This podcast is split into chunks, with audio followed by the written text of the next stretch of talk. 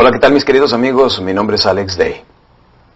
Gracias por permitirme ser su guía en este proceso de cambio de evolución, que nos puede ayudar a encontrarnos a nosotros mismos. Prepárese y sobre todo entusiásmese porque estamos a punto de lograr un gran cambio dentro de nosotros. Con un poco de información se sorprendería cuánto podemos evolucionar la gente. Este programa es el resultado de 20 años de investigación y estudio sobre el comportamiento humano de preguntarme por más de dos décadas, ¿por qué cuando la felicidad, la paz mental, la tranquilidad están disponibles para todos, tan pocas personas lo aprovechan? ¿Cuál es la diferencia entre todas aquellas personas que triunfan, que tienen esas, esas casas cómodas, que tienen esos estilos de vida, esos cuerpos delgados, jóvenes, vibrantes de energía, esa calidad de comunicación, esos hogares rebosando de felicidad y armonía? Mientras la gran mayoría de las personas solamente lo sueñan. ¿Cuál es esa gran diferencia? Primeramente dije, tengo que conocer esa diferencia y sobre todo tengo que aprender a enseñarla. Sí, mis queridos amigos, este programa viene siendo enfocado para todas aquellas personas que estén desesperadamente buscando un gran cambio en su vida. No me importa si usted tiene 15 o 65 años, si es hombre o mujer, si está atravesando por un divorcio o tal vez la pérdida de un ser querido. No importa. Lo más importante es que este día es el primer día de su nueva vida. Cuando apenas comento eso, algunas personas dicen, este ya se oyó como predicador evangelista. No, digo que es el primer día de su nueva vida porque es el primer día del resto de sus días. Y si al escuchar esta información, aunque sea una frase nada más, una palabra, algún concepto que lo haga cambiar, mañana en la mañana cuando abra los ojos ya es una persona nueva. Claro que sí, porque ha aprendido a cambiar. El cambio, mis queridos amigos, no viene siendo inmediato ni lo vamos a hacer haciendo ejercicios exagerados de entusiasmo, no. Hay algunas personas que piensan que eso viene siendo la motivación. La motivación es tener un motivo por el cual nos vamos a querer levantar por la mañana y vivir ese día apasionadamente. Pero eso lo hacemos únicamente cuando tenemos un motivo. La motivación no lo es todo, es solamente el principio a una vida de evolución y una vida placentera. Nada más que hay algunas personas que dicen, mueren dos veces y viven una. Yo lo que le voy a recomendar es que viva dos, dos, veces y muere una. Porque hay algunas personas que a los 30 años ya murieron y no los entierran hasta los 65. Francamente, muchos adultos, hombres y mujeres, están muertos en vida. Llega un momento en que le pierden el sentido a la vida. Hay un libro muy interesante que se llama El hombre en busca de sentido, que viene siendo un psicólogo que fue víctima de los campos de concentración de Hitler en aquellos años. Este señor, mientras lo llevaron allí, se puso a analizar a las demás personas y dice, ¿por qué van a querer vivir algunas de estas personas? Lo levantaban a las 4 de la mañana, algunos este, no alcanzaban a ponerse los zapatos porque llegaron tan mojados de caminar en la nieve la noche anterior que no alcanzaban a ponérselos. Sin embargo, si no se levantaban a tiempo, los empezaban a golpear. Así es que algunos caminaban dos o tres horas en la nieve para estar trabajando todo el día instalando las vías de ferrocarril bajo condiciones infrahumanas. ¿Qué es? se preguntaba este psicólogo, como lo menciona en el libro. ¿Qué es lo que mantenía a esas personas vivas? No tenían sentido para vivir. ¿Para qué querían seguir viviendo esas vidas desnudas? Trabajaban duro todo el día, muy mal alimentados, algunos de ellos ya no regresaban. Su pago cada 15 días venía siendo tres cigarrillos. Esos tres cigarrillos se los cambiaban a los capataces por algún mendrugo de pan o por algún tazón de sopa. Pero cuando veían que una de esas personas ya empezaba a fumarse sus propios cigarrillos, es porque simplemente ya le habían perdido el sentido a la vida. Ya, ya habían abandonado su razón para vivir. Se preguntaba este señor psicólogo, como lo escribe en el libro, dice, ¿para qué queríamos vivir? ¿Qué es lo que nos mantenía vivos? Se acuerda menciona en uno de los capítulos que uno de sus compañeros en una ocasión tenía una pesadilla y en la noche despierta llorando, gritando. Dice, lo iba a despertar, pero luego me acordé y dije, no, por muy mala que sea su pesadilla, yo creo que la realidad es peor. Algunos de estos señores, cuando salieron de la prisión, cuando ya fueron rescatados, su mayor ilusión, que era su sentido de vida, su mayor ilusión era algún día salir y poder llegar a sus casas, abrazar a sus hijos, comer de las eh, de los guisos de sus manos de su esposa, dormir en su cama con sus propias sábanas, este tipo de cosas que son tan bellas para el ser humano y que muchas veces subestimamos. y solamente salieron, vivieron todo ese tormento por algunos años, solamente para darse cuenta que su esposa y sus hijos también fueron víctimas de los nazis en aquel entonces. Fue entonces que algunos de ellos no duraron ni un mes vivos, ya que se lanzaron al alcoholismo. Algunos de ellos, uno de ellos se dice que en ese momento cayó infartado y murió inmediatamente. Lo que quiere decir, mis queridos amigos, que esas personas al darse cuenta que ya no tenían propósito de vida, perdieron el sentido de la vida y murieron. Pues no se necesita estar en los campos de concentración para perderle el sentido a la vida como muchos de nosotros lo hemos hecho. Probablemente tengamos 30, 40, 50 años y nos preguntamos, ¿qué me está sucediendo? Cuando era joven tenía más habilidad, era más seguro, era más atrevido. ¿Qué me está pasando? Llevo 10 años y medio de mi vida hablando en público, hablando con miles de personas, comparto esta información. Y cuando tengo un descanso en el intermedio, hay personas que se me acercan y me dicen, Señor, no sé qué es lo que me sucede. Antes cuando yo era joven era trabajador, emprendedor, atrevido, capaz. He perdido todo eso. ¿Qué me pasa? Muchas de estas personas, cuidado, porque pueden llegar a morir en vida. Ahí es cuando se le pierde el sentido a la vida. En nuestra nación, por las circunstancias que estamos atravesando, estamos viviendo lo que se llama una depresión colectiva. Y mucha gente le ha perdido el sentido a la vida. Han dejado sus metas, han dejado sus sueños, han dejado lo que llamamos sus proyectos de vida debido a las situaciones económicas y políticas que atravesamos en nuestras naciones. Es importante, mis queridos amigos, volver a retomar el control de nuestras vidas y decir, hoy es el primer día de mi nueva vida y decidir cambiar. Y es exactamente de lo que se trata este programa. El propósito más grande de este programa, el precio de la transformación, es que usted esté dispuesto a lograr ese cambio y aprenda a vivir apasionadamente. Toda mi información la he basado en lo que llamamos las siete reglas del equilibrio, programa que posteriormente voy a poderle ofrecer así como este. Las siete reglas del equilibrio, que es lo que he recaudado, que si toda persona puede mantener un equilibrio en siete áreas de su vida, va a vivir una vida serena, placentera, productiva y va a continuar evolucionando. Y va a ser una persona simplemente feliz. ¿De qué se trata la vida, mis queridos amigos? De aprender a ser felices. No importa cómo. Observe a los niños. Los niños son felices donde quiera que estén. No importa si tengan o no tengan dinero. No importa nada. Los niños aprenden a manejar unos estados de ánimos que producen en cualquier instante. ¿No lo ha visto? Un niño puede que esté llorando, está llorando y la mamá le dice, bueno, te voy a dar una paleta, toma. Inmediatamente se seca las lágrimas y empieza a sonreír. Cambia de estado de ánimo en un instante. Los adultos ya no podemos hacer eso. Algunos ya no se saben divertir. Algunos adultos se dice ya no se saben divertir con la ropa puesta. y sabe a lo que me refiero. Las siete reglas del equilibrio nos dice que debemos de estar bien balanceados en siete áreas de nuestra vida. La primera viene siendo la física, la segunda la estética. Hablando de la estética, es importantísimo estéticamente lucir bien. Por eso me acabo de hacer unos implantes en el cabello. Por poco no hago este programa y dije, no, mejor se lo explico a la gente y seguimos adelante.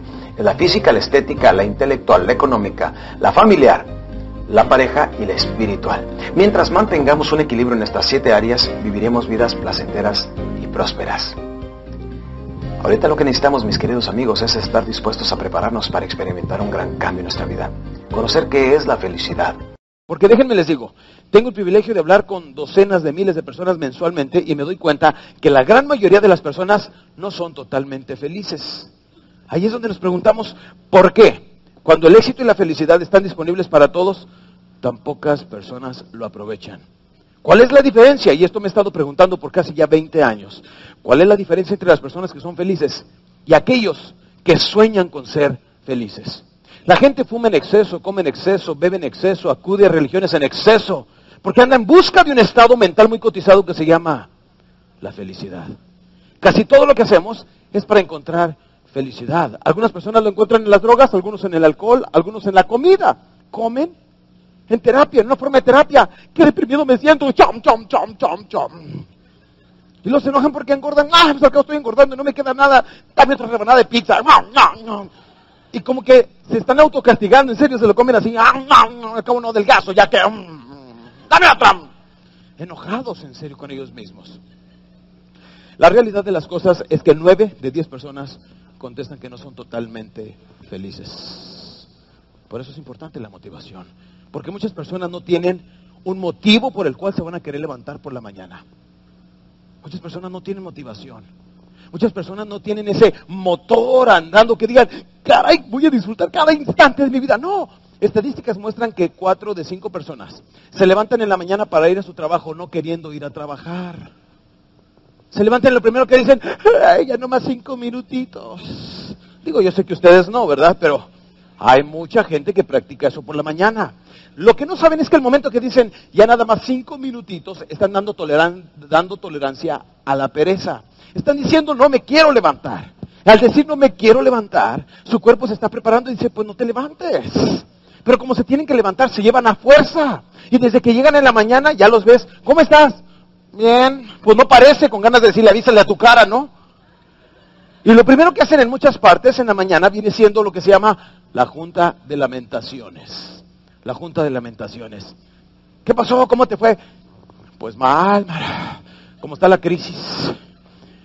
Y lo que crees, se cayó la bolsa. Y el otro, ¡ay! Se agarra la de él y dice, no se cae No sabe ni de qué, pero se deprime, ¿sí o no?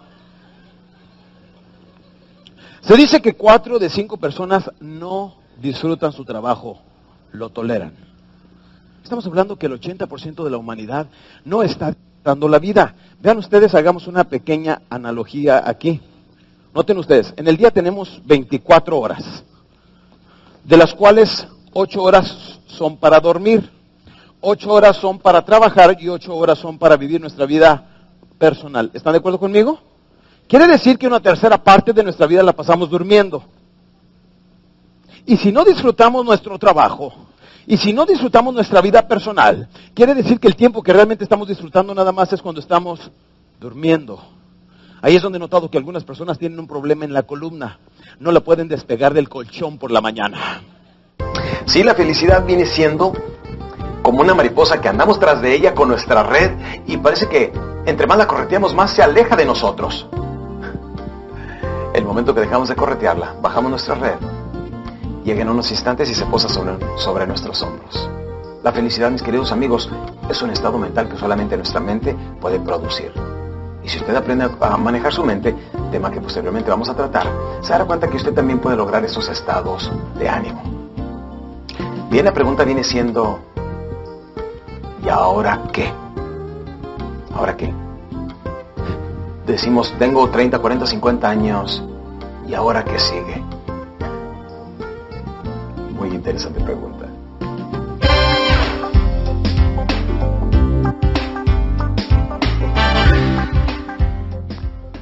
Hay ciertas preguntas que continuamente vagan por nuestra mente y como que no le podemos encontrar una respuesta. La primera viene siendo, ¿quién soy? La segunda, ¿para qué sirvo? Y la tercera, ¿y ahora qué? Durante el transcurso de este programa, al escuchar toda esta información, pretendo darle la respuesta a esa pregunta tan intrigante. Lo que pretendo con toda esta información, mis queridos amigos, es que a través de lo que sabemos pudiéramos redefinir nuestras vidas y retomar el control. Preguntarnos de dónde venimos, en dónde estamos, pero más importante que sepamos hacia dónde vamos. Eso es lo más importante. Cuando hablamos de cambiar, cuando hablamos de ser mejores, necesitamos saber sobre qué. Si en este instante me encontrara yo una lámpara como la de Aladino, empezar a frotarlo, Imagínense nada más esto, ¿eh? La empiezo a frotar y de su interior sale un genio. Si te preguntara este genio, amo, gracias por haberme liberado. Y por haberme liberado te voy a conceder un deseo, cualquiera que sea, si solamente me lo puedes pedir en un promedio de 3 a 4 segundos. ¿Qué le pediría a usted? Pasaron los 4 segundos. ¿Supo lo que le va a pedir? La gran mayoría de las personas no saben cómo responder esto. Dicen, pues quiero dinero. Bueno, pues ahí le va un dólar, ¿no? O diez pesos. Eh, quiero felicidad. Si usted fuera el genio, ¿qué diría? Bueno, ¿cuántos kilos o cuántos costales o cuántas toneladas? Si no sabemos pedir específicamente cómo empezar, cómo podemos alcanzar lo que queremos si no sabemos qué es. Si no identifica exactamente qué es lo que quiere usted en la vida, puede que pase enseguida de ello, sin reconocerlo. Cuando retomamos el control en nuestra vida, y toda esta información, mis queridos amigos, quiero que la sepa guiar exactamente para su beneficio. Todos debemos de tener un sueño. El sueño es lo que nos hace vibrar. El sueño es lo que nos hace levantarnos en la mañana de la cama. El sueño es nuestro proyecto de vida. Nos dieron un promedio de 60 o 80 años para poder realizar ese sueño. Dios nos pudo dar un mundo ya terminado y no nos lo dio para darnos algo que hacer. Por eso el trabajo es sagrado y el producto de nuestro trabajo es sagrado también. La pregunta viene siendo, ¿y ahora qué? Sí, muchos adolescentes se preguntan, ¿y ahora qué sigue? Muchos adultos nos preguntamos, ¿y ahora qué sigue? Pero vea desde dónde viene toda esta trayectoria. Primeramente, cuando somos coincididos en el vientre de nuestra madre, que está nuestro cuerpo formándose en un proceso de nueve meses, nos preguntamos allá adentro, ¿y ahora qué? Bueno, nos dicen, bueno, luego que salgas, este, te vamos a querer mucho, vas a salir y te vas a llevar un proceso de nueve meses en que se termine de fabricar todo tu cuerpecito. Y cuando salimos del vientre de nuestra madre, lo primero que nos preguntamos, ¿y ahora qué? Nos contestan, bueno, te vas a estar un par de días aquí en el hospital, luego te vamos a llevar a casita donde ya te tenemos una cuna preciosa y, te vamos a atender en tu hogar, en tu casa. ¡Y qué emocionante! Llegamos a la casa, estamos en la cuna y nos preguntamos, ¿y ahora qué? Nos dicen, bueno, ahora tienes que aprender a hablar, a caminar, a comer por tu propia mano y a valerte por ti mismo. Aprendes eso en los primeros dos, tres años de tu vida y te preguntas, ¿y ahora qué? Bueno, ahora necesitas aprender a hablar bien para que empieces a ir al pre-kinder. Te preguntas cuando estás en prekinder y ahora qué, dicen, bueno, tienes que llegar a primero y salir de primaria. Sales y dicen, ¿y ahora qué? Bueno, tienes que salir de la preparatoria. Un día sales de la universidad y te preguntas, ¿y ahora qué? Ahora sí, pues a trabajar. Trabajan, empiezan a formar una familia y de nuevo se vuelven a preguntar, ¿y ahora qué? De repente tiene 40 años, tiene algunos hijos, está trabajando y se pregunta, ¿y ahora qué? ¿Ahora qué sigue? Y ahí es exactamente donde están muchas personas. ¿Y ahora qué? Y tal parece que no podemos encontrar esa respuesta. ¿Y ahora qué? Recuerda que en el negocio, al igual que en tu vida personal, cada quien pone sus propias reglas. Y si tú no sabes trazar tus propias reglas y trazar tus propios proyectos de vida, que no vamos a hablar de la palabra éxito, porque se me hace una palabra muy trillada. Por eso le vamos a llamar proyecto de vida o alcanzar nuestros sueños, metas y éxito. Todo el mundo hoy en día en la actualidad está hablando de esos dos temas. Por eso déjeme le digo, necesita determinar cuál es su proyecto de vida. ¿Qué le gustaría hacer? le gustaría ser bailarina, cantante, futbolista, boxeador, eh, político, cualquier cosa que pueda hacer. Recuerde, lo que la mente humana pueda llegar a creer, puede crear.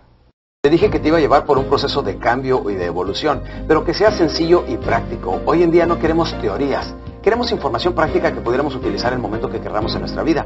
Por eso recuerda, lo que somos hoy en día, lo que el yo ha producido, todo lo que somos, se puede cambiar cambiando nuestros hábitos cambiando nuestros hábitos, prácticamente garantizamos diferentes resultados en la vida. La pregunta viene siendo, ¿cómo cambiamos nuestros hábitos? Aquí va, como podemos ver en la gráfica, cambiando nuestra forma de pensar. Sí, o sea, nuestra forma de pensar ha programado nuestros hábitos y los hábitos nos han traído los resultados que tenemos. Si queremos cambiar toda nuestra vida debemos empezar por cambiar nuestra forma de pensar. Ah, pero no nos detenemos ahí. Vamos a irnos hasta la médula de cómo se cambia la forma de pensar para poder controlar nuestra mente nuestro cerebro, nuestra forma de pensar. Porque dicen, pensar puede ser desastroso cuando no se sabe pensar. Porque todo el potencial que tenemos para aprender a veces lo volvemos en contra de nosotros mismos, autodestruyéndonos. Sí, recuerda, todo lo que puedas creer puedes crear. Si no fuera posible, la mente humana no lo pensaría. En otras palabras, si se nos ocurre que podemos llegar a la luna es porque podemos llegar a la luna. Es porque tu mente subconsciente te dice, esto se puede hacer. Pero todos los seres humanos tenemos dos entidades, la entidad menor y la entidad mayor. La entidad mayor es la que a veces te despierta con ideas a las 4 de la mañana, te dice, levántate, haz esto. O simplemente nos da la respuesta a algo que hemos estado buscando. La entidad menor es la que dice, no hombre, yo no puedo. Soy chaparro, prieto y cabezón. O, o, soy divorciada, o soy fea, o soy inseguro, o no tengo educación. Y siempre andamos buscando maneras de por qué no podemos lograr las cosas. Cambiando nuestra forma de pensar, garantizamos un cambio permanente en nuestras vidas. Se dice en la metafísica, eres lo que piensas. En otras palabras, lo que piensas se manifiesta y se convierte en una realidad.